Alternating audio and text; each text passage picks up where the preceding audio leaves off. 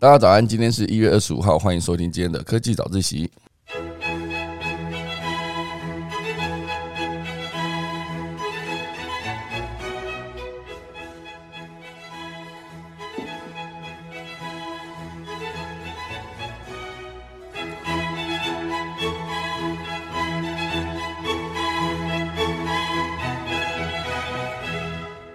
好的，今天可以早起要跟大家分享几则新闻。第一大段会是接下来就要过年了嘛，所以这里有几则关于元宇宙的电影的片单，然后可以分享给大家。啊，就是希望大家可以透过看这几部电影呢，大概可以了解元宇宙是什么核心的概念。那第二大段呢，会跟大家分享就是关于 Netflix 啊，其实它一直在优化它的影片推荐系统，然后也包括它接下来会改变它的影片排行榜的规则，就是会把人气这件事情用另外一个呃数据，就是观看时数来取代。哦，所以接下来累计观看次数啊，应该说累计观看时数，它会影响这整个影片的排行榜以及它的推荐系统。那大家来跟大家分享。那第三大段呢，会跟大家聊到就是绿能相关了，因为这里有一大堆的新闻，就是包括地热哈是台湾稳绿电的未来的解方吗？然后呢，以及目前为止它的发展现况怎么样？然后还有一系列就是关于国际情势哈，我觉得这几则新闻蛮有趣的，就是之前因为那个。呃，哦，这这太长，大家讲起来讲不完哈，没关系，反正接下来就是在国际上面会有一些国际情势导致世界资源的移动变得不顺利的事情，大家跟大家分享。钟声过后呢，开始今天的科技早自习喽。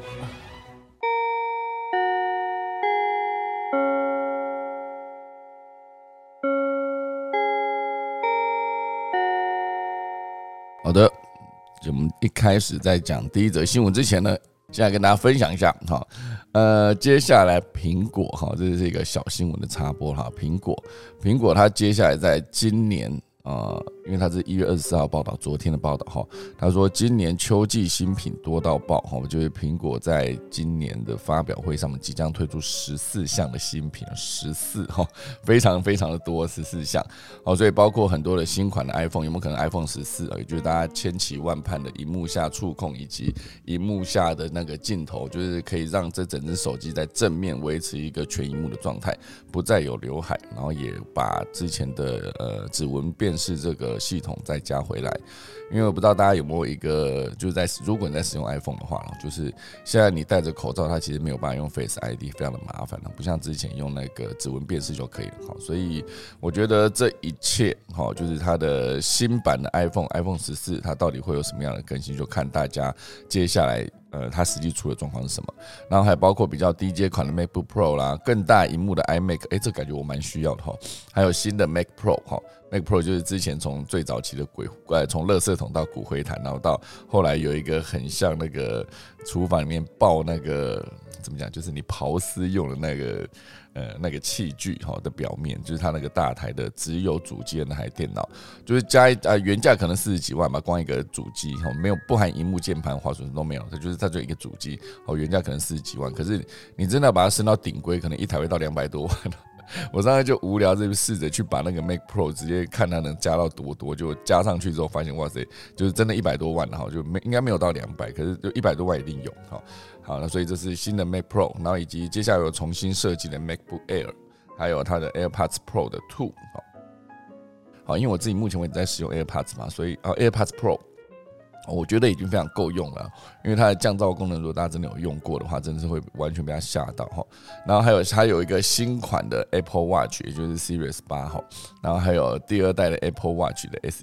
还有更耐用的运动版本的 Apple Watch 哦。然后还有什么低阶的 iPad 啊，新的 iPad Pro 啊等等。好，所以目前为止，今年苹果有非常多的新品有可能会发表。好，这其实全部都是有一些在网络上面哦，应该说彭博社哈知名的苹果产品品。爆料记者去有一个 Mark，Mark 他公布的一个消息，好，所以在秋季整个发表会，就是包括刚刚讲的一堆 iPhone 啊，一堆其他的相关的 Mac 的系统之啊系列之前，可能 iMac 会提前亮相。好，我的我现在想到 iMac 就想到说，我之前有一段时间就是很认真的用我的笔电在剪接，好，所以我就把我的笔电的规格升到顶规，啊，就是跟我的桌垫，哈，其实我的桌垫目前为止，我现在正在使用这台是二零一四年版，哈，所以到现在其实一是一台八年的电脑了，然后我目前为止还在用它剪接，就是跑的还是非常的顺的，输出影片还是一个。喷飞一般的把影片输出来，所以我觉得在这一台桌垫上面，我使用是非常的划算的，因为用了八年嘛，到现在还在线上剪接中哈。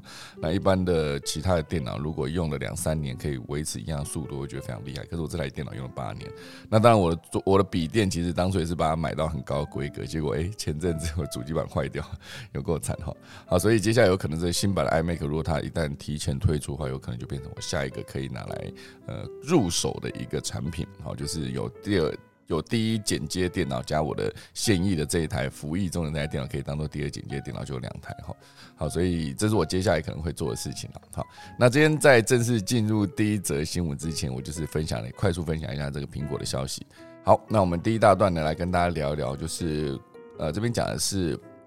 元宇宙有个过年片单哈，这算是呃 Tik Orange 科技报局上面做的一个报道哈。四部电影让你看懂元宇宙的核心概念哈。这些电影呢，其实在 Netflix 还在迪士尼 Plus 上面都找得到。那第一第一个电影呢，它推荐的是一个一九八二年的美国的科幻电影哈。虽然现在大部分人可能都看不太下去，不过在当年是非常轰动且广受好评哦。它叫做《电子世界争霸战》哈。电子世界争霸战虽然这后来有在推出一个续集是创光速战机，它是二零一零年版本我不知道大家对这个创光速战机有没有什么印象啊？我虽然我没有看过这个。《光速战记》这部电影，可是我那时候看了这部电影的时候，我就觉得它那个呃主视觉设计的是我蛮喜欢的一个霓虹灯的风格。好，它的创是 T R O N 嘛，所以它那个 T R O N 这四个字，它把它做成一个很像是霓虹灯的质感。也就是说，它的它就大家有看过霓虹灯，知道它的灯条可能就是接近是白色哈，就亮的嘛。可是它假如它是红色霓虹灯，它就在那个灯条呃白色的。周围就是我会有一圈发散出去的红色的光。那如果说它那个霓虹灯是蓝色的话，它就是一样，灯条是白色，然后旁边再发散出浅蓝色的光。哦，所以那个设计的字体我自己就还蛮喜欢。我那时候甚至还为了这个看到这个创光速战机它的这个字体。好，就是我觉得很漂亮嘛，所以我就尝试在自己呃，比如说我是不会用 Photoshop 啦，我就直接在我的呃那个 Final Cut Pro 还有我的呃做简报软体 Keynote 上面，直接去做字体，然后挖镂空，然后再加旁边的呃也那个什么。呃，光影哈，光影还有周围的模糊，然后去把这个字体做出来好，这是创光速战记。哦，虽然这里面讲述的这个主轴就是电子世界争霸战，呃，当初它其实就是虚构了一个叫做网格的一个网络虚拟世界，然后它并且在里面与中央控制城市对抗。哦，主角就化身为虚拟角色进入电脑中的虚拟世界哈，并且。利用不同的城市进行各种游戏，然后它其实概念有点像是元宇宙里面提到的沉浸式体验，非常相似哈。所以元宇宙这个概念哈，应该也不能说概念，就是这个架构在二一九八二年哈，就是我出生两年后，就是就已经有这个美国科幻电影了，所以很多的科幻电影都跑得非常前面。那当然，后来就是这一部电影一九八二年的《电子世界争霸战》，它推出之后，呃，隔了哇塞二十八年，哈，隔了二十八年才推出它的续集嘛，哈，现在都很流行续集都要等很久，对不对？你看那个呃，Top Gun 哈，就是呃，捍卫战士，它是一九八几年的电影，然后到现在二零二二年，我不知道它到底推出了没有，还是其实已经推出了。就是我之前一直看到它的预告片，哈，就是说什么在呃飞机的机舱内部。的正前方装了一个 IMAX 的摄影机，类似还是全景的摄影机，我有点忘哈。总总之就是无论如何，他就是如果你就算就算他二零二零年上的好了，一九八几到二零二零，其实他就是隔了三十几年了，我觉得 很恐怖啊！三十几年之后再出了一个续集，哦，所以当初主角那个汤姆克鲁斯在一九八几年那时候演的那个他杠的第一集的时候，就非常年轻帅气嘛，也是风靡全世界。那隔了二十呃，隔了三十几年之后，隔了三十几年之后，他再回来演，其实好像没有老很多，我觉得这人真的是看起来非常的恐怖。就是为什么都没有在没有在变老的感觉，岁月在他脸上就没什么痕迹的感觉。有了，就是有老一些，可是没有说真的老的非常夸张。毕竟那是一个三十几年了。我觉得像现在大家去看林志颖，然后林志颖到现在这个林志颖这样这个也是过了二十几年吧。他他红也是红了几年，毕竟他那时候二十几岁还是十几岁，我不知道，应该应该有二十岁啊。然后一路到现在，哈，他其实这样算起来已经快五十了吧？应该还不到五十了。我觉得看起来是非常年轻啊，就是很厉害，不知道怎么保养哈。好，所以这是那个电子世界争霸战，然后后面一九八二年的电子世界争霸战，然后以及二零一零年的创光速战记。好，那光速战记后来推出的这个算是他的续集嘛？续集演的就是他的主角的儿子，好，在阴错阳差下进入了虚拟世界。好，所以在续集电影中，主角们同样需要在虚拟世界里面进行游戏，而且比当年的电影。指世界争霸战，如果相较之下，它的那个剪辑跟特效完胜哈，所以毕竟隔了这么久嘛哈，就有更好的观观影体验。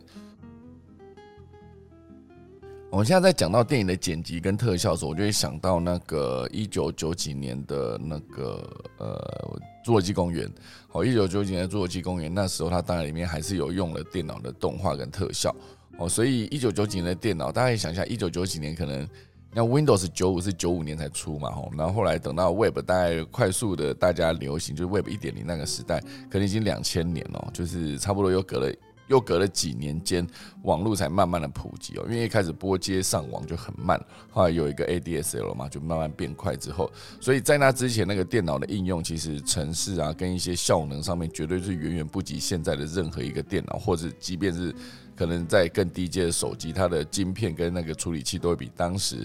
做呃侏罗纪公园的电脑还要好，还要厉害。哦，所以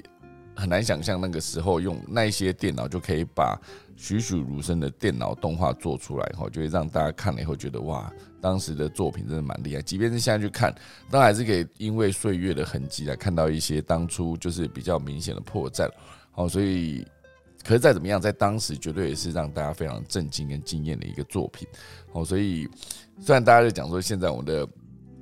电脑还是有分规格好坏啊，可是再怎么样，规格的好坏绝对比当时比比那个拿去做《侏罗纪公园一》的那些电脑还要厉害。好，所以刚刚讲到就是《电子世界争霸战》跟《创光速战记》这两部片，哈，都是在元宇宙，应该说在虚拟世界里面玩游戏进行及竞赛相关的剧情的内容，哈，这两部电影，好，也算是一个系列啊，就把他就把它写在他推荐的第一部。好，那第二个，好，就是《骇客任务》。好，《骇客任务》其实算是一个一九九零年出的电影了，而且在全球获得极高的票房。然后最近好像也出了《骇客任务四》嘛，哈，二零二一年底啊，也不算最近了，就是上去年的事哈。呃，元宇宙元年的二零二一年年底哈，上映了《骇客任务四》。当他上映了《骇客任务四》的时候，很多人又回过头去看了《骇客任务一、二、三》哈，就包括我哈，我就发现我在看《骇客任务一》的时候，觉得哇，这部片整个就是节奏非常的紧凑，而且那个以当时那个一九九零、一九九九年那个年代你去看的时候，你就觉得哇。会让大家打破大家的原始的想象，就是哦，原来人对于所有的感官有没有可能都是一个所谓的虚拟城市世界里面的母体直接给你的呢？还是那真的是你感受到的东西？因为其实我之前一直在思考，就是这好像之前也讲过了哈，你的呃味觉、嗅觉、听觉、视觉，其实全部都是会有一个，比如说你的触觉好了，你的手指上面有非常多的一个。你要说感测器也行哈，就是你可以直接透过碰到桌子这个部分，你去实际做的这个动作，做完之后，从你的手指直接有一个讯号传到你的大脑，然后你的大脑就判断说，哎，你的手指现在碰到的是一个桌子不会烫，或或者是你直接碰到是一个滚烫的一个锅子旁边的那个铁，你这样碰到就马上会直接呃反射神经就会把它收手。哦，所以主要就是所有的资讯，包括你的视觉是眼球接受了画面，然后耳朵接收了声音，然后无论如何接收所有的东西都必须往大脑传。那往大脑传的过程中，有没有可能就是这个资讯？你就假设接下来如果人不需要任何的感官，你只需要一个大脑，那个大脑只要能够告诉你你现在。看到的是什么，或者是你现在感受到的是什么？好的概念有点像是找别的东西来当你的眼睛，然后那眼睛无论如何就是某个感测器，就是甚至是一个监控的镜头都好，只要它的讯呃讯号是能够回到你的大脑，只要你回到你的大脑，大脑当你的大脑能够判断，那你就可以直接感受到这件事情，就感受，哎，我现在看到什么，我现在听到什么，或是我现在吃到什么，我现在吃的是一个很多汁的牛排，是我看到是一个非常漂亮的红衣女子，这其实演的全部都是骇客任务里面讲的东西哦，所以概念上是它真的也就是某个元宇宙的概念啦，因为。它确实就是把这这个整个逻辑做得非常的完整。你在这整个里面呢，你就是可以扮演一个你自己，可是它必须有一个虚拟跟实际生活的一个切换。哦，这也是为什么他们在他们的那个那个是太空船也不算呢，他们有一个。舰艇，或者有一个基地哈，移动的基地，那上面就是会有一个椅子，你只要一旦坐上去，你就可以直接进入到他们的设计的城市里面的模体哈。进去之后，你就可以在里面完成一些任务哦。所以，当大家在一九九九年看了《骇客任务一》，然后后来再陆陆续续又推出了《骇客任务二》跟三，然后当然第三集到第四集中间又隔了很久哈，这中间基努里维又老了一些哈，可虽然也没有说真的老到很严重了，可是呃，这中间就是。隔了很久，好，所以现在大家再回去看了《骇客任务四》的时候，当然就是兴起一波，就回头看前三集的一个热潮。可是就我自己的经验来看，我看了第一集之后，我觉得很喜欢，节奏很快哈，然后拍的非常好，然后我就很想要再继续看第二集嘛。可是我第二集就是陆陆续续已经看了四五次，还没看完，就每次点进去看，然后就节奏好慢哈，然后就受不了，好吧，那今天先看到这里。就是一部电影明明才一小时多两小时，我觉得很短的时间，可是。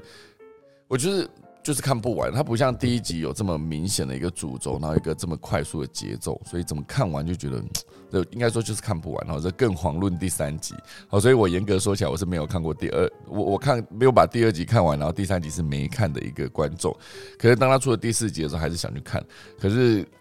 根据我周遭至少哦至少六七个人 看过第四集的评价，全部都是觉得非常的就是。还好，所以就是俗称的不推荐哈，就包括我自己被他们这样讲完以后，觉得嗯，好吧，那可能还是就是等他之后有上，我再回来我家里用我的投影机看就好了，不用好像不用到电影院去看，哈，就显得有一点点浪费时间的感觉。可是当然有没有可能等他第四集在比如说 Netflix 上面上架，或是在呃那个苹果的 Movie 里面有上架，可以做租租来看的时候。那个时候说不定又不想看哈，因为我就会回想起我在看第二集的时候，就是怎么看都看不完那种痛苦的经验哈。所以总之呢，这就是大家如果真的没有想要把它全部看完也无所谓，至少你就去看第一集，然后就《骇客任务》第一集，一九九九年推出的版本《骇客任务》哈。所以大家如果有兴趣的话，过年也可以有空可以追一下。好，总之它这个母体的概念呢，就是跟元宇宙相当的类似，然后就是借由大脑连接传递讯号来模拟感官。哦，是元宇宙概念制造临场感的重要方向。好，所以现阶段当然就是这在呃，等一下会聊的这部电影里面也会提到一级玩家。好，一级玩家应该算是目前为止呢最贴近元宇宙概念的电影了。好，一级玩家是二零一八年上映的，哇塞，这至少也已经是四三四年前了哈。哇，一级玩家已经这么久了。好。在二零二一年讲的是元宇宙元年嘛，所以在元宇宙元年开始之前呢，就是二零一八年三年前哈，就是一级玩家上映了。它讲的是一个二零四五年的未来世界。好，那当然在这这个未来世界里面，地球大多数地区已经变成贫民窟了。那大家大部分时间投入的都是虚拟现实的游戏世界，叫做绿洲 Oasis 哈，在里面工作、娱乐跟社交，以及寻找游戏创作者当年埋的彩蛋，然后来获得游戏继承权。哦，这算是一个非常清楚的一个主轴了，有一个明确的地方以及真实人生跟虚拟世界的区隔。那主角佩戴这个 VR 头盔跟所谓的各种触觉传导穿戴装置，来操作他在虚拟世界代表自己的数位分身。好，这就是一级玩家里面主要的概念。那当然里面有一个画面，我不知道大家有没有印象。我自己看的时候会觉得，嗯，如果有这套装备，感觉是非常不错。好，就是戏里面的主角在虚拟世界跟女主角跳舞的时候，那他们可能会有一些，比如说他把手放在他的肩膀上，那那个真实世界的这个男主角呢，他的身上那套衣服的肩膀上就有一个手的形状在移动。好，就是某种程度的变成你触觉的一个来源的资讯。我就用这种方式，好，就是游戏里面的手放在你这个是人的身上的哪里，它就会直接在那个身上所谓的相对应的位置出现一个触触觉的呃怎么讲，就是画面，你就可以感觉就真的有人在摸这种感觉。好，可是这个部分呢，如果以后真的有机会，就是如果一旦能够破解我们终端的各种感官到大脑之间的路径的话。因为你就只需要在这个部分把你的触觉相对应的位置直接从那个地方传给大脑就够了，就把中间截断，就感觉像超近、超捷径的概念，直接去把所有的各种视觉、听觉、嗅觉、味觉、触觉哦五感，直接把它传到你的大脑，好，就你就不再需要穿一个穿戴装置上面可以感测这件事情，不需要哈。所以呃，在虚拟世界里面。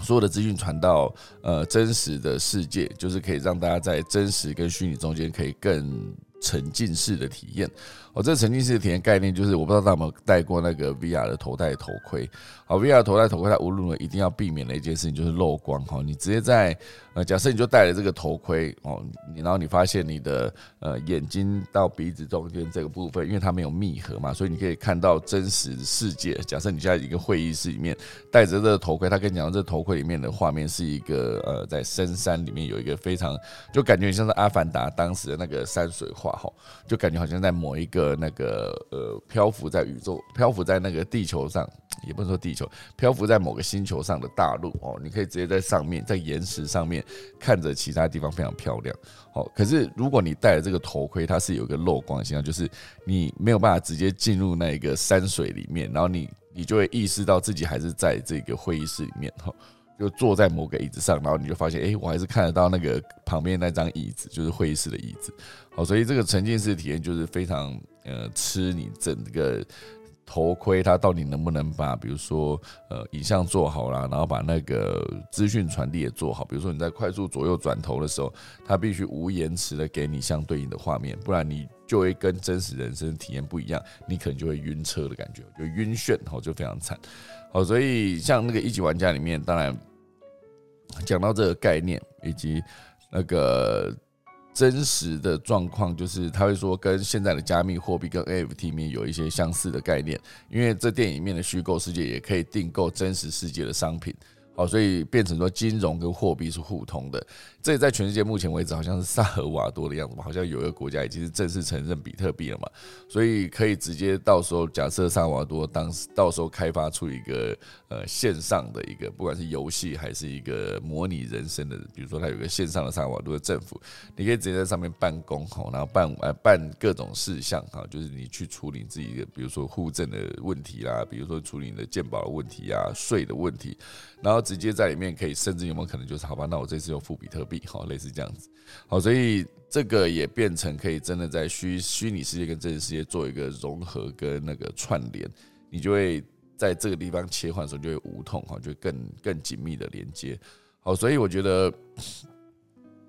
这部分当然是非常有趣了。好像一级玩家原本在 Netflix 上面也看得到，现在好像是看不到，现在要去买 video 才看得到。好，一级玩家好像是我记得应该是过了。呃，应该是二零二一年都还看得到，二零二一年年底他就直接呃下架，好，好，这是呃一级玩家。那最后面当然就是黑镜了，黑镜其实在非常多未来的科技里面也琢磨很多，因为它是一个独立的短剧嘛，哈，每一集的剧情都是独立而且不连贯的。当然还是有一些些连贯了，就比如说他在某一个什么暗黑博物馆的时候，他就把他之前所有每一集的一些彩蛋全部放进这个博物馆里面。我觉得还是有一点点的关联哈，所以当然这个呃，在它的第三季的第四集面哈，就有提到有一个意识储存技术，哈，意识储存技术就是它可以让人死后呢，可以继续继续存在在伺服器中生活。然后呃，它的第四季的第一集也有讲述未来世界的线上游戏，哦，也与元宇宙的沉浸式体验有异曲同工之妙。哦，所以这几部电影呢，当然我觉得。如果真的不想要花太长时间看，我觉得《黑镜》算是一个不错的作品，大家可以去看一下。哦，意识储存技术这件事情是看起来有一点点可怕哈，就是好像人如果真的要追求长生不死的话，你的肉体是无法负担，就是长久的，就是比如说你的骨骼啊、你的关节都会有使用年限嘛，你过度使用它可能就会过度的磨损。如果你没有做好保养的话。那你的肉身是无法这样持续的活下去，可是你的意识是可以的嘛？那你就用意识继续存活在这个世界上，我觉得那也是一个对的方向哈。可是你只有这个意识，你没有一个身体的话，那你要干嘛呢？哈，我觉得在思考这件事情。你如果活着的话，呃，用这种方式活着，感觉是一个，就是你真的要讲吗？我的感觉。好，所以意识不死这件事情，可是它也无法有新的新的怎么讲？它无法再吸收新的东西了，或者是也许也可以哈，我不知道这已经牵涉到不只是科技了，它已经牵涉到人权相关的问题了哈。就如果你的呃所有的意识一直存留在某一个伺服器，或是存留在某一个硬碟里面，然后或者在某一个网站上面哈，那其实。我很难想象未来我的人生，如果就是一直留一个这个东西在那边会是怎么样？就是我人如果人人肉身过世之后，那灵魂还是持续存在在网络间哦，是这个逻辑吗？哈，还是其实之前在地球的现现阶段，就是你说现在已经二零二二年了嘛，在这是西元开始之前，甚至在西元前的发现人类历史之前，有没有可能早就已经有一些高阶的文化已经存留在这个？高阶文明哈，高阶文明已经存留在这个我们现在生活的地球上，然后这中间可能经过了一些陨石哈，就那个什么类似恐龙也是其中一代的过客哈，就是在恐龙之前哈，有没有可能有更高阶的文文明，然后跟不同的生命在地球上面存活过，然后可能在当时就已经发展的非常的好了哈，就是常常讲到这些，最终就会讲回就是你看金字塔怎么盖，你像用现在的文明来看，你还是你可以用。起重机，你可以，你可以用那种每次盖房子就是有一根，我就会在那个高楼大厦的最高的顶部，那个吊车，它可以把很多东西往上吊，这样。你可以用这种东西盖盖那个金字塔，呃，可是它都还是要盖很久，而且有些东西是它好像似乎没有办法直接用你现在的技术或是科技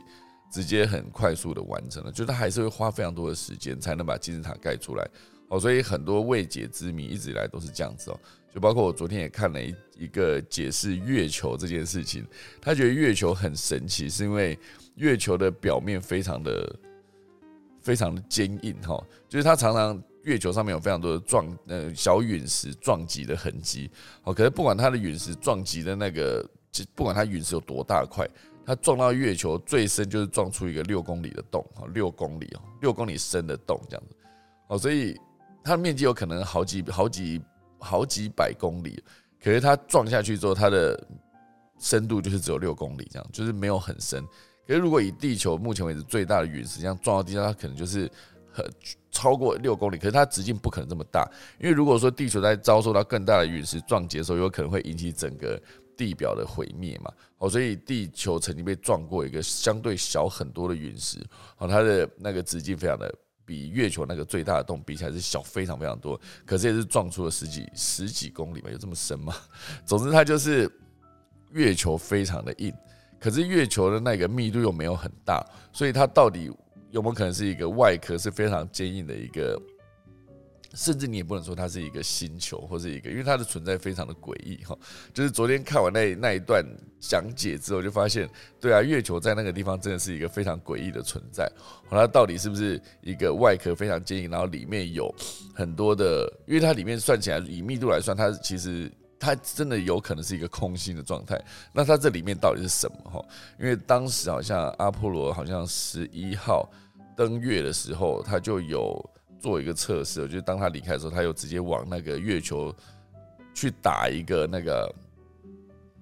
一个一个什么舱啊，就是直接去打在月球上，然后就发现月球一个震动，震动了大概五分多钟哈。所以一般你说台地球来，比如说台湾地球上面的地震，可能就是三十秒到一分钟，其实已经算是一个非常长的震震震到一分钟，其实已经非常长了。那当然最大的地震有可能九级地，有可能到好几，就是两两三分钟就，可是也已经很长。可是以月球那个时候，他们阿波罗十三就用人力直接打一个东西在月球上，发现它震动震动了五分钟，这件事情有点诡异。然后甚至阿波罗十三，大家知道阿波罗十三是一个没有成功登月的一个。一个太空计划，所以当阿波罗十三在月球绕了一个八字要回地球，因为他们不打算降落，因为可能发现一些技术问题，他们直接绕了一个八字之后，要回地球的过程中，他又往那一个月球上面又打了一个东西过去，就要测流测量它的月震啊，月月亮的月震动的震，它测月震，然后打下去之后发现，哇塞，它震了好几个小时，所以以一个这么，它它算是再怎么样，它也是一个蛮大的星球，而且它表表面这么硬，然后它到底为什么可以震那么久？它里面到底有多轻哦？所以这个全部都是。人类目前为止无法去探究的一件事情，因为就算你真的找一个非常厉害的钻洞团队，直接去月球上面钻，它顶多给你钻到两公里就少，就不能五两两公里多就不能再下去了，就代表说它底下的那个组成真是非常非常非常的坚硬哦。这就是昨天我看到对于月球的研究，哦，虽然跟黑镜没什么关系，不过我觉得想到还是跟大家分享一下，月球是一个表面非常硬，然后里面非常空的一个存在 哦，就是。以一个那个卫星来看，它真的又太大了哈，所以它无论怎么转，它都会有同，都是一直是同一面对着地球。那另外一面到底是什么？这件事情也是，虽然阿波罗十三那时候有绕过去，有监测到，可是再怎么样，它的整个的组成还是非常值得大家好的研究。就是从小到大，我不会去想思考这件事，就觉得你月亮就是一个俗称的阴晴圆缺嘛。我觉得大家走到不同位置的时候，它可能就有不同的部分被遮住，你就看到哦，月球现在是月亮，现在目前是一个。一小片哈，那也有可能是一整个满月，然后甚至有可能是一个放在对的位置上的时候，月球是可以把整个太阳遮住，就变成俗称的月呃日全食这样哈，所以很好玩了，就是这边推荐给大家，就是再回到刚才讲的这四部电影，大家如果有兴趣的话，可以去看一下哈，这四部就是跟呃元宇宙相关的电影哈。好，那个第一大段讲太久了。这后面当然还有一些相关的新闻，就是今年 AR VR 的新创，在二零二一年，比如说今年啊，去年二零二一年 AR VR 的新创总共获得了三十九亿美元的融资，已经创下了纪录哈。二零二一年变成 VR AR 投资第二高的年份哈，三十九亿元投，呃，就是应该算是一个元宇宙呃这个概念翻红之后，呃，算是一个破纪录哈。所以在去年。呃，总共投入的金额就是三十九亿美元的风险投资进入新创企业，仅次于二零一八年哈。二零一八年当然是因为当时有一个 Magic Leap，跟后来事实证明 Magic Leap 好像也没有到非常的成功哦。然后当年还有一个是商汤哈，商汤这这几个公司全部都是进行大规模的融资，好，所以二零一八年的时候是四十四亿美元，可是那是因为。这两间公司真的太大了，拿了太大大规模的融资才可以有这么大。可如果说你今天再把它分散到，比如说小规模的新创，拿到这么多的金额，在二零二一年的的去年哈，就才是真正的一个破纪录的一年。我觉得它不是因为有一个非常大的，而是它就是它就是。分散下去之后，大家拿到的钱都蛮多，总计加起来哈，所以这个推手不仅仅是元宇宙了，好，就是还有很多的后续你去思考啊，NFT 啊，还有各各各式各样的虚拟货币跟虚拟世界的金融的规则，它都有机会变成一个接下来在元宇宙里面持续热下去，导致热钱一直进来，然后。呃，就是在破产之前、泡沫破掉之前，它都还是一个非常好的一个投资的标的哈。所以，当然，我觉得大家如果要投入元宇宙的话，其实还是可以持续去收集一些资讯。我觉得什么东西感觉是一个比较不会被淘汰，然后还有更多发展空间，甚至危险相对比较低的，那就可以变成一个你去思考我们来怎么样去投资在这上面赚到更多的钱的一个方式。好，那这就是第一大段来关于元宇宙的内容。刚刚提到了四个跟元宇宙相关的片单，然后还有呃，二零二二二零二一年算是有史以来第二高的获得呃投资，好 VR 跟 AR 的新创获得投资的一年。好，那进行第二大段的消息。第二大段呢，会跟大家分享到的是 Netflix。我不知道大家在看 Netflix 的时候会不会针对。Netflix 有一些俗称的猜你想看哈，就是你可能会喜欢的比例可能有百分之九十，那你可能就会因为这样去看这部电影。我自己是比较少，我都还是在搜寻我想看的内容。可是它确实有些时候它的推荐是真的会吸引你的眼球，我觉得可能是我刚看完了一个什么星际效应，然后他又推给我另外一部地心引力，类似这样的，他就说哎，感觉你好像是喜欢太空科幻类，他又持续推太空科幻类的内容给你哈，包括瓦力他都有可能直接推在这里面哈，所以呃，他之前前。的推荐机制，但就是看了，就是收集你看了什么，来判断你可能喜欢什么，才会给你这些推荐嘛。那他之前他都是用一个呃俗称的累计过去的指标了哈，是累计观看人数。呃，现阶段呢已经改成累计观看时数，哈，所以从人数改成时数这件事情是一个蛮大的规则上的转变。它这样转变的原因到底是什么？而且它对未来的内容制作会有什么样的影响呢？我们给大家跟大家分享一下。它在二零二一年的十一月呢，它更改了过往热门影集排行的衡量指标。好，原本的排行呢，根据是每部作品的观看人数。好，所以只要有人看了某部作品超过两分钟，啊，系统就会判定为看过。那新的排行方式呢，是根据每部作品得到的总观看时数。好，所以衡量标准衡量标准已经不同了啊。那这会带来什么样的影响呢？以二零二一年的九月，哈，法国的影集《亚森罗平》在全球人数的全球人数榜排行第二，但是在时数榜却排出十名之外，而且还输给无缘挤进人数榜的汉娜的遗言，哈。原因是什么呢？原因就是《亚森罗平》只有五集哦，但是汉娜的遗言有十一有十三集哈，啊，《亚森罗平》只有五集啊，但汉娜的遗言每一季有十三集哈，所以与登上人数榜的剧集相比。啊，时数榜的剧集平均时数多了百分之三十五。排行榜如果以观看时数作为指标，可以奖励到那些让人一直看下去又够长的作品。哦，所以它的逻辑跟那个 YouTube 有点像哈。YouTube 还是希望你可以用更多的时间留在 YouTube 上面。哦，所以任何一个可以让你持续看下去的长作品，也变成他们目前为止会认真做推荐的一个目标。比如说。老高与小莫，老高与小莫，他其实时间有些影片做的蛮长的，我觉得之前首度超过十分钟之后，有首度超过二十分钟，超过三十分钟，还有超过四十分钟的作品哦，好像那时候是为了讲一个什么，呃呃，好忘记了哈，我记得他讲一个东西讲的非常的长哦，就是解释那个东西解释，好像哦，他好像讲天能也讲蛮长的，天能这部片了，天能这部片哇塞也已经蛮久了哈，好，所以。那一些让人想要一直看下去又够长的作品，接下来如果一旦变成了 Netflix 一个重要的评量指标的话，那你就可以思考一下，他为什么要做这样的改变了。长期以来，他们都是在冲刺订户数成长，但是最能够吸引新订户的影视内容，往往是那些话题性强、宣传资源多、引人好奇点开看的作品，这也是最容易登上人数榜的作品。但是呢，目前为止，他要解决这个。人数我已经冲到差不多，因为它的订阅人数逐渐达到饱和嘛，而且又有迪士尼 Plus 等强力的对手加入影视串流的战局，好，所以现在如何留住订户变成了重要的课题。留住订户就必须让用户花大量时间观看内容，好，而登上时数榜的作品呢，就能为此带上贡献，而且能获得优先的推荐。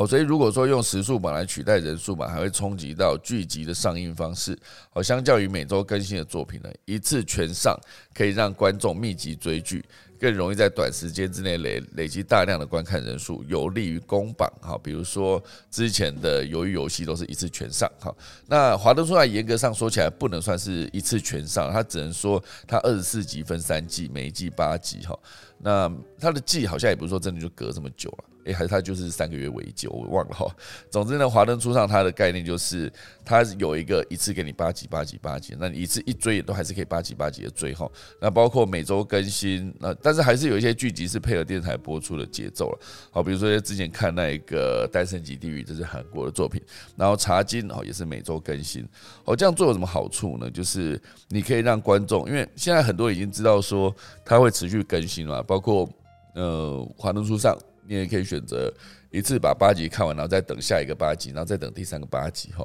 或者是有些人就干脆我就我就等三个八集全上完，我就一次花所有的六日哈，一个六日或是两个六日把它全部追完，一次看完二十四集哈。好，所以呃，这就会变成做一个结果。到二零二一年年底，两部叫叫做的台剧来比较，《华灯初上》呢，它就迅速稳坐台湾榜第一名，而《茶金》则是在二三名之间浮沉哈。所以，如果你去思考一下，如果《茶金》当初是从每周更新两集改成一次全上，就有没有机会在前期击败《华灯初上》，成为台湾的排行榜冠军呢？哈。因为登上排行榜冠军是得等于得到免费的宣传嘛，就可以不止吸引到更多人观看呢，也有助于制作团队未来筹拍新作的时候能够争取更多的预算。哦，所以排行指标的改变有可能影响到制作公制作公司的规划。好，比如说原本可以用六集拍出来的精彩的故事，好，制作公司可能会为了提高上榜率而刻意增加长度。或者是更有剧集会采用一开始就一次全上的模式，但是你也不能做到说让观众不耐烦的跳着看了，不然就达不到原本要增加观看时数的目的哈。所以我觉得这概念会有点像是之前台湾好像也确实也蛮多的作品也都是这样子，就是一开始推说想说好吧，我就做个十集、十二集这样，然后后来发现哎，做了五集之后发现观众蛮喜欢的，就是后来就开始赶快再继续在后面再不影响整个。戏的节奏的这个前提下去增加一些内容，让它的集数可以再更增加。我记得之前好像犀利人其实就是因为这样增加了蛮长的，好增加了好几集的内容。那当它一旦增加这么多内容的时候，后半段它的节奏就会相对变比较慢，然后就没这么好看哈，就会会会有一定会有这样的问题。那包括台湾很多的那个连续剧也都是哈，原本想说就是演个几集这样，结果后来发现哎，观众真是超爱看的。那新作品还没有上，而且上了也不见得有这么红的前提下，我当然就在现在这个作品里面继续加长哈，就是才可以。累积更多的声量跟收视率嘛？那我为什么不做这件事呢？好，所以这个也确实是很多，比如说像现在好莱坞一直以来都面临了剧本荒。那当剧本荒存在的时候，什么东西感觉是票房保证？就是系列电影哦。就比如说我之前演的《复仇者联盟》演了这么多集，那我现在后续的系列电影还是可以上嘛？像蜘蛛人也算是这个系列电影里面，它也出现了奇异博士，好，类似像这样子。所以，呃，我觉得很多的内容，当它从尾端的观看好，或是从收视率回推回来，去决定它的制作内容应该要是呃加长还是缩短。它其实某种程度上是一个有效率的做法。可是有没有可能就是因为这样子，大家就是所有的制作方哈，就是因为这样就增加自己的时数，就是明明只有像刚刚讲的例子很好，明明只有六集就可以讲完就动情，就硬要把它拍到十二集，就为了增加你的观看时数。可是前提是你又不能做到。不那么的紧凑，因为如果持续的在那边塞内容，然后让它越变越松散的话，观众其实也是不会喜欢看的，到最后你可能会一直想要跳着看哦。所以我那时候看亚瑟罗平其实也是这样子哦，我就不太能接受它里面讲呃的的叙事的过程。我自己在看的时候，我觉得它里面的呃，因为。毕竟我从小到大都在看亚森罗平嘛，也没有说到大，就小时候看过亚森罗平，自己会对那里面的作品里面的角色有一些想象啊。那所有的想象的存在，就是当他被拍成影集出来的时候，你会觉得这一个角色原本是一个神一般的存在。毕竟亚森罗平在在他的这个小说里面写的都是亚森罗平非常厉害，然后福尔摩斯在里面只是一个被耍着玩的小角色哦。所以他在他讲的任何事情，他可以预告我要几点几几月几日几点几分去偷东西，然后。准备会被偷的家人就会发了大批的警察来，然后盯着看，最终那个东西还是被偷走。这其实就是《亚瑟罗米》里面的一个重点。他做想要做什么事情，他一定做得到。好，可是以《亚瑟罗米》我看第一集，好，当他在计划要偷一个，那时候好像是一个项链吧，他要偷一个项链，结果他整个的过程呢，我觉得就是漏洞百出，完全没有办法说服我说他真的就是当初那个计划非常缜密的亚瑟罗平哦，因为。小说虽然这样看，觉得小说虽然有点不懂事，可是他写的东西还是可以蛮符合逻辑的，就是中间不会出现警察有机会抓到这个亚瑟诺平这个怪盗的机会。可是我看他真的那个 Netflix 上面的版本，他直接推出来之后，他光第一集我就觉得哇塞，他有好几个怕，我都觉得他那个剧本根本过不去啊，因为不可能警察或是在场的所有的人物会 miss 掉这个细节。哦，所以当他用这么这么不合理的。操作手法去讲他这个故事的时候，我到最后是第一集没看完，或是第一集看完我就没办法再看下去，因为他第一集最重要的梗没办法说服我，他的感觉好像有一次就是跟你讲说，哎，我这东西超有创意的，结果你点进去看，哇塞，完全全部都是看过的东西，这种逻辑。我讲的是举例啦，就是他没有办法说服我，所以我就不会想继续看下去哦。这是我自己在看《亚瑟罗平》的自己一个感想哈。好，所以就是我觉得这个内容这件事情，当然还是大家可以去好好思考，它可以持续吸引观众的眼球，它才能带来更大的利润，就是这增加更多的观众观看的时数，然后呃就有办法让更多的观众把眼球留在自己这个平台上。因为一旦做了这件事情，大家看了 Netflix，他就大家就没有空去看 Disney Plus 哈。所以同样，Disney Plus 也是用这个逻辑来跟 Netflix 做竞争，所以就推出更多的好作品来吸引观众的眼球。好，所以这就是今天的第二大段。好，这个。包括 Netflix 也开始接近了 YouTube 的逻辑，可以给你做更好的推荐的同时，也希望用户花更长的时间留在自己的平平台上，所以就是鼓励大量产出长剧情，应该说剧情可以拉长时速变多的一些作品，所以才有助于所有的用户持续留在他的平台上。好，这就是他目前为止的一个做法。好，那第三大段呢，会跟大家聊到就是。地热哈，就是第三段其实会有一些关于新能源的一个消息哦，就是还有包含环境哈，所以以这个地热这件事情聊，要跟大家聊到就是地热发电这个逻辑，它当然相对好像是比较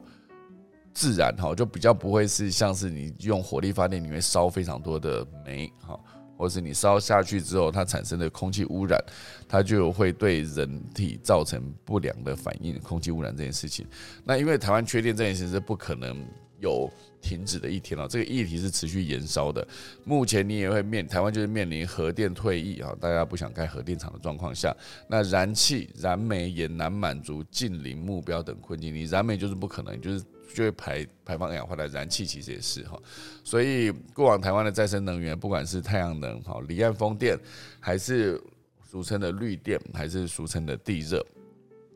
都有办法解决供电不稳定这个问题吗？好，如果不行的话，那对于一个企业来说，它就是非常大的风险。我不可能工厂盖盖好之后，然后就开始营运到一半就哎告诉你，哎不好意思没电哦，你这工厂里面所有东西都没办法继续再营运下去哦。哦，就会造成很庞大的损失，损失，哈，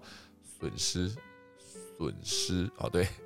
我们讲起来很像是某种食物，哈，好，所以地热它二十四小时可以不受天候影响、不间断运行的再生能源，然后它发电效能高达百分之九十八，好，所以有办法作为一个稳定供电的机载电力，而且地热井呢，其实只有一个披萨盒的大小，哈，一座网球场的大小可以发展。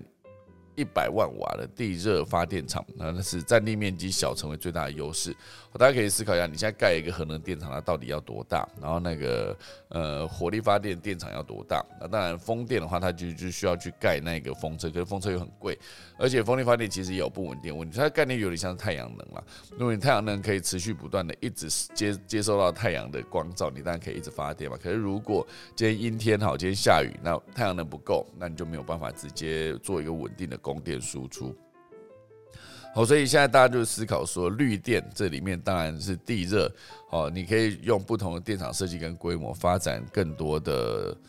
不同的用途。好，所以因为它面积比较小嘛，所以你去思考用地热的时候，你就好像不用比较不用担心说我们的那个核电厂，哦，假设遇到地震啊，遇到海啸时候该怎么办？好，地热就是北中南部都有地热潜势区。好，所以工研院初步评估台湾地热潜能为三十三 GW，好，就是吉瓦哈。呃，只可惜当前台湾地热发展的速度非常慢，成功并网的案例只有二零二一年的宜兰的四点二，哈，四点二百万瓦的清水地热电厂，好，只有一个。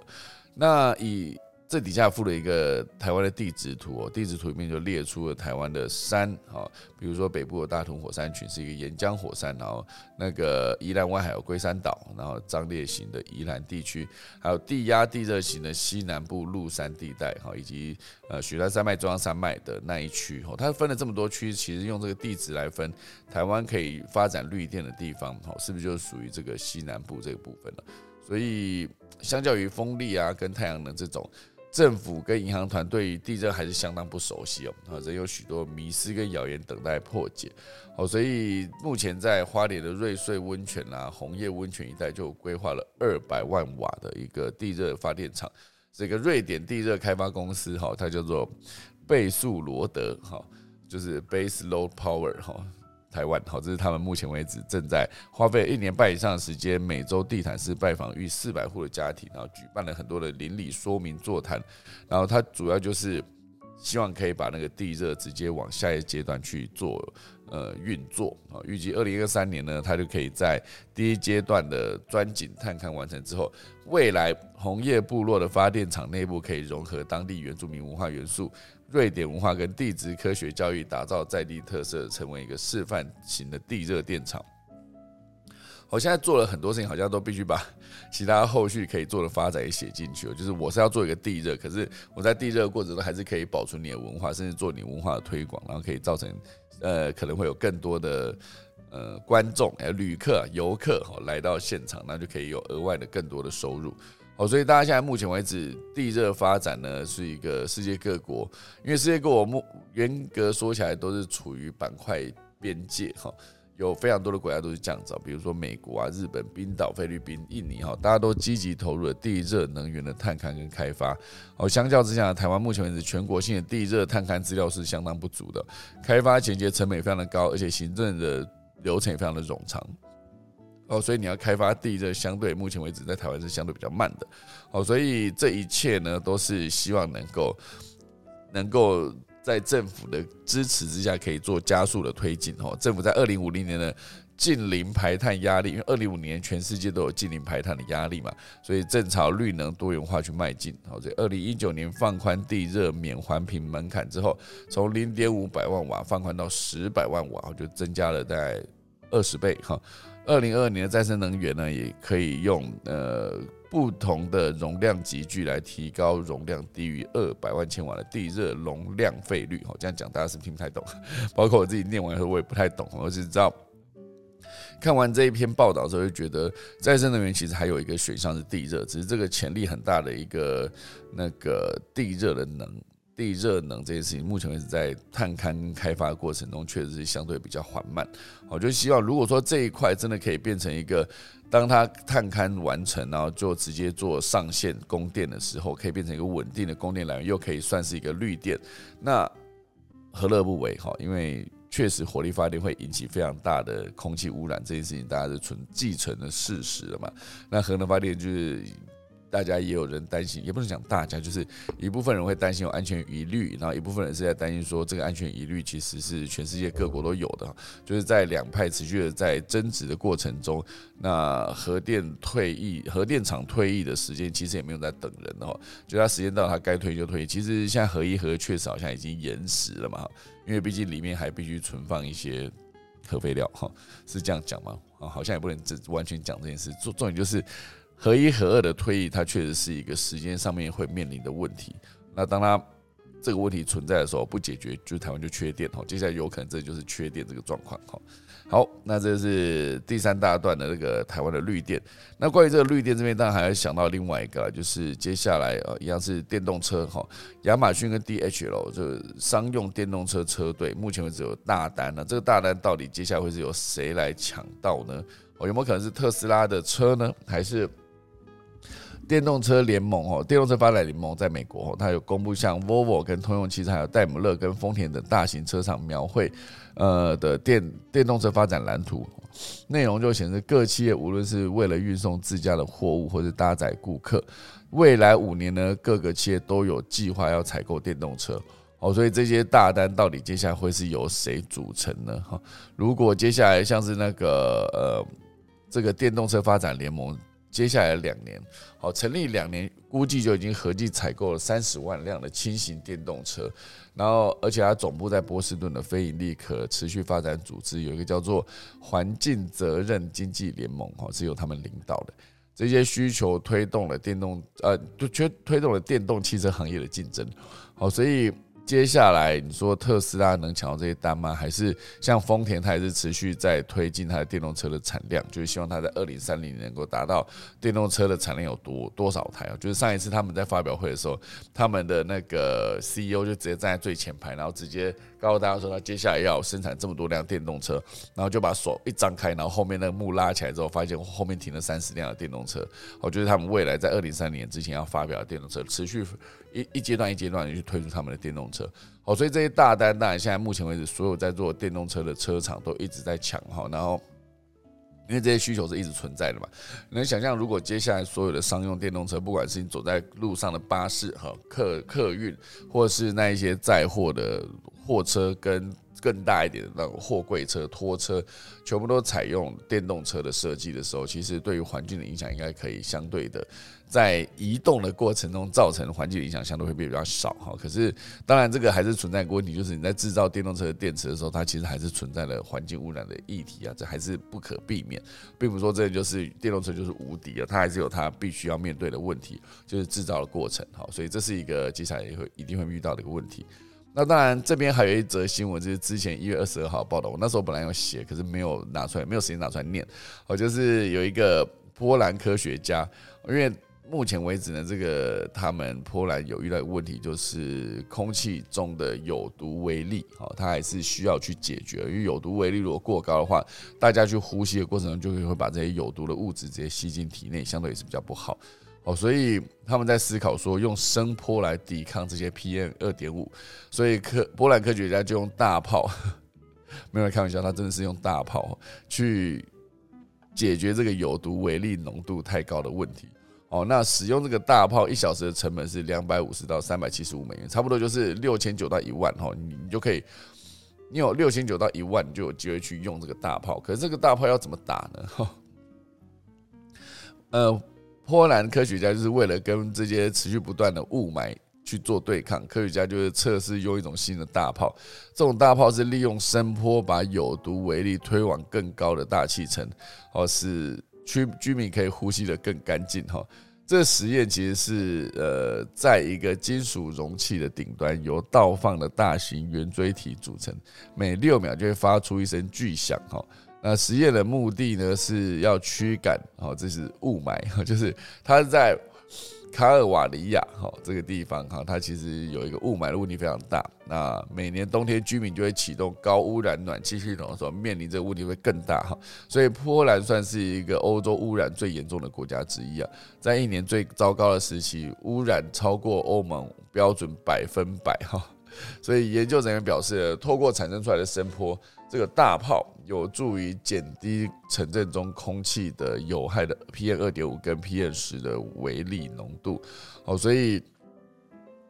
简单说就是他们透过这个发出巨响的这个装置呢，把这些有毒物质就推到更高的大气层，哦，只要它在更往上送，提高几百公尺，那他们对居民就不会有任何的害处，因为你吸不到了嘛，毕竟它已经在大气层上了，好，所以这个。发明者他有说，如果使用大炮半小时到一小时，在距离大炮二到三公里范围内，污染会减少百分之十五到百分之三十。然后他说，这种效应会持续一到三小时哦。好，所以以后有没有可能在波兰的时候，你就会发现，哎，为什么这个地方一直在有一个声音一直持续，大概。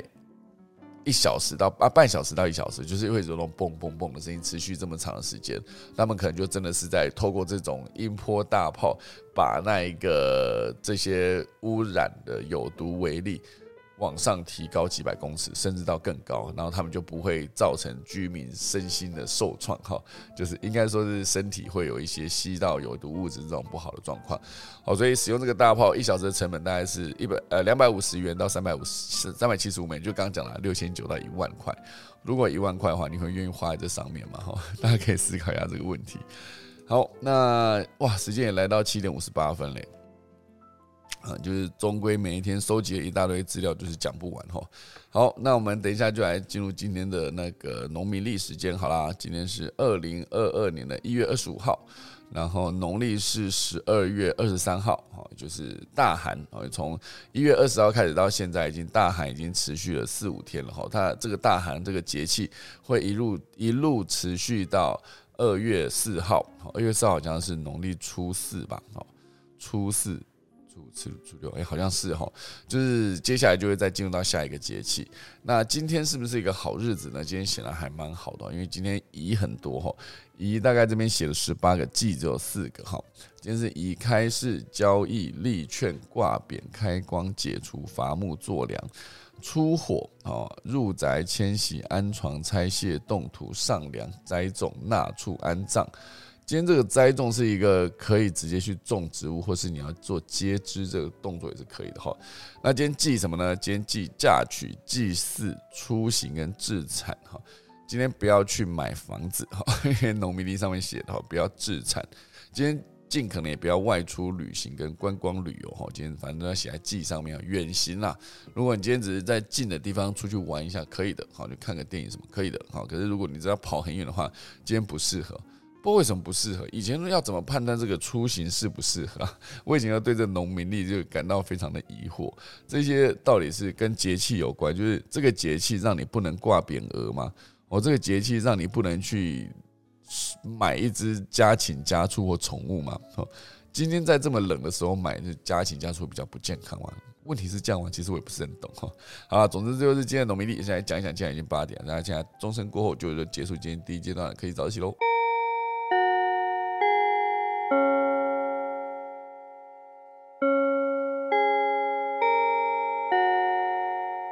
好的，我们来看看今天的何明远老师，老师早安。哎，秀导早安。早早早。我我们那个嗯地热绿电哦，因为台湾台湾其实本来是二零呃，我记得二零二五年要达到百分之二十的再生能源。嗯，那现在因为那个风电跟太阳光电，我想是比较慢，所以这几天还在讨论说，是不是好像是要修到二零二五那个比例只有到十五点二，就是再生能源的比。不过当然民间还是在谈啊，就是说整个应该二零三零年那个至少要达到呃，就是要比例要到三十 percent 才会是比较及格的。所以现在还在看这种整整体的这个零碳路径要怎么做，这样净零路径要怎么做？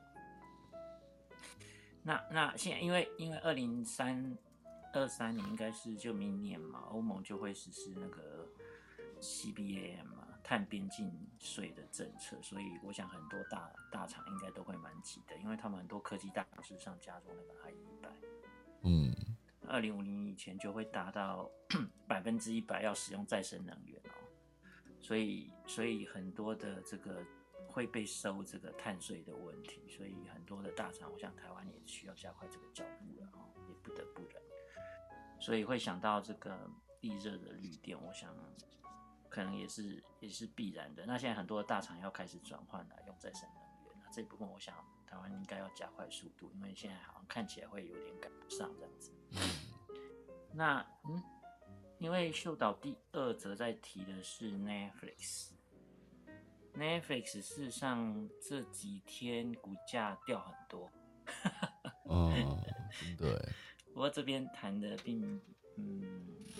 这个要讲什么？什么投资有赚有赔？哦，真的哎，昨天台那个美股是不是跌很多？那 美股也是跌很多了，对啊，因为整体的金融有点紧缩吧，还有很多的政治情势也有一些影响吧，所以整体来讲，这几天事实上包括呃虚拟货币都是贬值蛮多的，嗯，所以对整体市场有一些影响，然后包括 NFT 的交易这一边的呃影响都都会有了哈，所以你看现在很多东西已经是挂在一起的。那 Netflix 事实上，嗯，他一直是在做一些专注的内容啊。不过他们目前的这个我们叫做嗯自由现金流，事实上还是负的，就是它的资本支出事实上是大大于那个营业的现金流量。我们一般当然会只看营业的现金流量啊，可是你如果再去加上你去买固定资产或无形资产这一些，比如说买土地啊、设备厂房或者收购品牌啊。这种无形资产、智慧财产权这一类的，嗯，资本支出一算起来，那个是真正你可以用到的现金。那这种我们一般会去看，不是只有看现金流量表，会去看那个自由现自由现金流，嗯，就 FCF 的部分。那它的竞争对手，比如说迪士尼这些，事实上在 FCF F 都是正的啦。那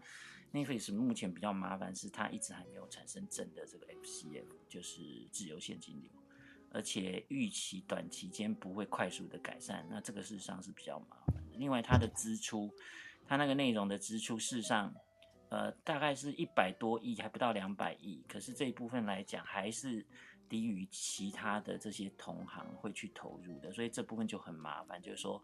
大家会对它这个部分未来怎么去在 streaming video 上面，嗯呃 media 上面怎么样继续竞争，大家会比较担心一点。那再加上美股这几天那个嗯市场比较不好嘛，所以大家就对 Netflix 上评价是比较呃比较，我觉得有比较大幅的改变啊。因为呃别的同行，包括 Apple 啊，或他们讲的这 Amazon，或包括那我们刚刚讲的迪士尼，事实上，嗯，都在不同的行业上有别的收入。那如果在内容上持续投入，他们还可以呃算是自己内部这种做交叉交叉的补贴，所以本身的体质可能会比。奈夫斯比较好很多，不过这也是他这几年持续成长以后面临到，我觉得算是一个比较大的考验，那而且要持续的去译出这个内容，所以，我我想，呃，最近大家可以再观察一下 Netflix 是不是有一些新的动作或者新的一些策略来做，呃，更更更好的一些竞争跟自己的成长，大概是这样子。OK OK，好的。我觉得这个真是每一次讨论这个问题，就会觉得后续可以发展的东西还很多，就是一直有新技术出来。然后，可是我觉得最终很多还是回到法规啊，因为法规过不了，其实真的是一切都是免谈这样这种感觉。不过，Netflix 本身因为现在发展它的呃，它很多的部分，当然就是在 Internet 上或者 Web 三。它这边事实上是比较看不到啦，所以它的事实上它整本身的营运的方向还是比较单一的啦。嗯，那内容事实上本来就是比较花钱的，你要扩张到全全球，所以大家当然对这个有一些自然的一些会有一些考证，大概是这样子。嗯，真的。好啦，就看我们后续怎么发展。我觉得我好像真的应该去买一个迪士尼 Plus，感觉好像真的比较划算。哦，比较划算，是是，你不觉得吗？好像是哦。这个部分来讲，现在这种内容事实上很花钱嘛。那它的竞争对手，像最近也有那个 HBO 的 Max 出来，台湾是还没有了。嗯，所以本身来讲，它的竞争也越来越越多，就是。嗯，没错。好的，感谢老师啦。那我们来看接下来，昨天吃尾牙的郭芭比，对不对？今天。早安哦，他他还是用早安当开头，好不好？请说。好，讲到法规，这跟大家分享一则，就是加州已经开始执行二零一八年就是选民投票通过的动物福利法案，他们称为十二号提案。那这个提案，它是要求就是呃对农场动物给予更多的人道对待，包就是包含提供更多的空间。给饲养的猪只啊，然后生蛋的鸡啊，还有肉用的小牛，而且特别的是，它受规范的范围不只是加州本地，只要你想要在加州卖东西，就是贩售这些农产品的话，你也必须要遵守这样法规。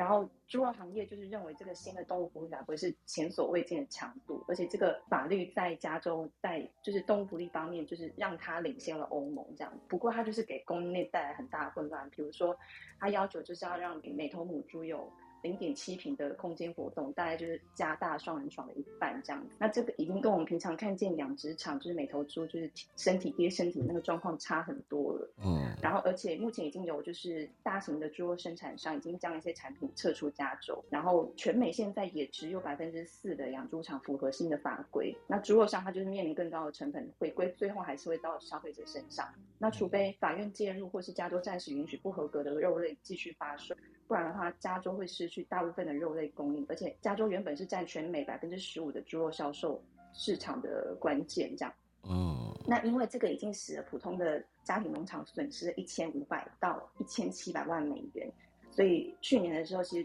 国家猪肉生产商也有向最高法院提出诉讼，只是被驳回了。那他们只是，他们不是说单纯的反对，只是觉得说。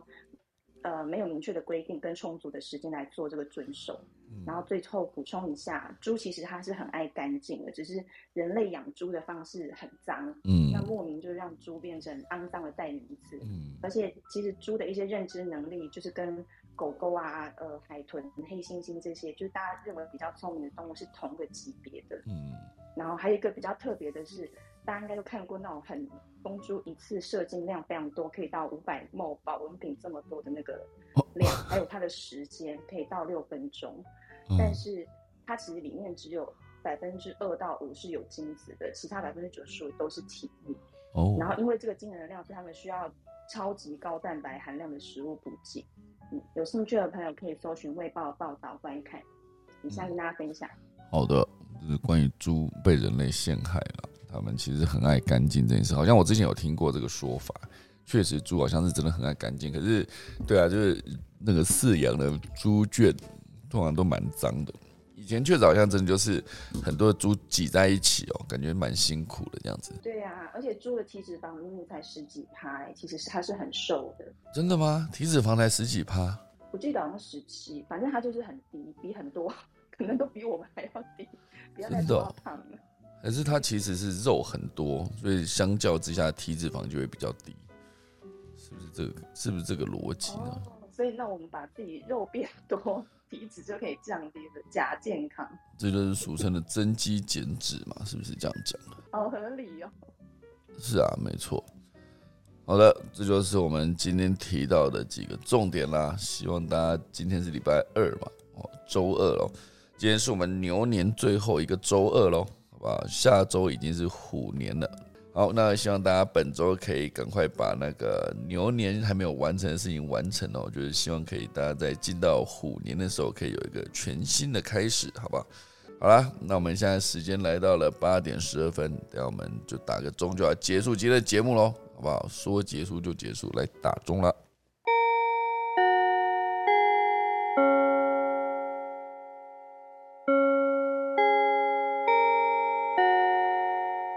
好了，可以早一起见，就谢谢大家收听啦，我们明天早上再见，大家拜拜。